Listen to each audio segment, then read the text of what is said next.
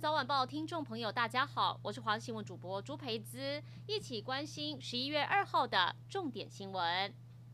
桃园市平镇区有五个钓客，昨天前往复兴区北横公路大湳桥下大汉溪钓鱼。一名六十六岁陈姓钓客疑似不慎踩空落水，因为上游雨势不断，溪水湍急，一落水就被强劲溪流冲走。其他钓客立刻打电话报警求救。由于这名男子落水处位在大湳桥下大约下切一百公尺的地方，地势很陡峭，溪水湍急也很湿滑，救难人员花了好一番功夫，总算找到人，但是已经没了。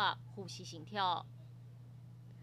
防疫大解封，十一月二号开始开放室内、室外运动都不用戴口罩，也就是说，在健身房运动也不用再戴口罩了。另外，高雄澄清湖风景区今天开始也取消入园人数管制，不过室内部分像是游客中心等等，依旧暂停开放。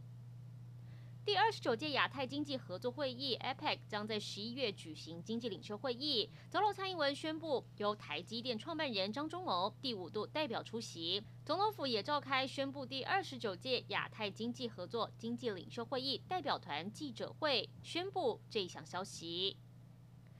苗栗一名男子领了五倍券后，骑车从新竹返回苗栗，但在半路时，口袋中的五倍券飞出来掉在马路上，直到回家才发现。原本很懊恼，以为找不回来，没想到有民众捡到五倍券，立刻拿回警局。员警透过监视器追查车号，通知这名男子到派出所来领回。联合国气候峰会正在英国召开，中国国家主席习近平不但没有亲自出席峰会，甚至没有透过视讯参与，只有提供书面声明。对此，白宫国安顾问苏利文批评中国在打击气候变迁上推卸责任，并指出拜登对这件事非常失望。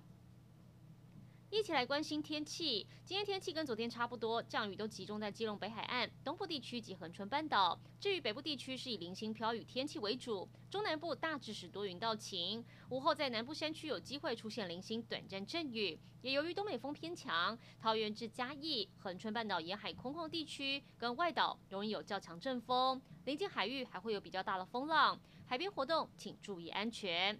而在气温上，夜晚、清晨各地低温落在二十到二十三度左右，北部整天都凉凉的。新竹以南跟台东高温可以来到三十一度，感受上比较温暖，但日夜温差也比较大，早出晚归务必要注意保暖。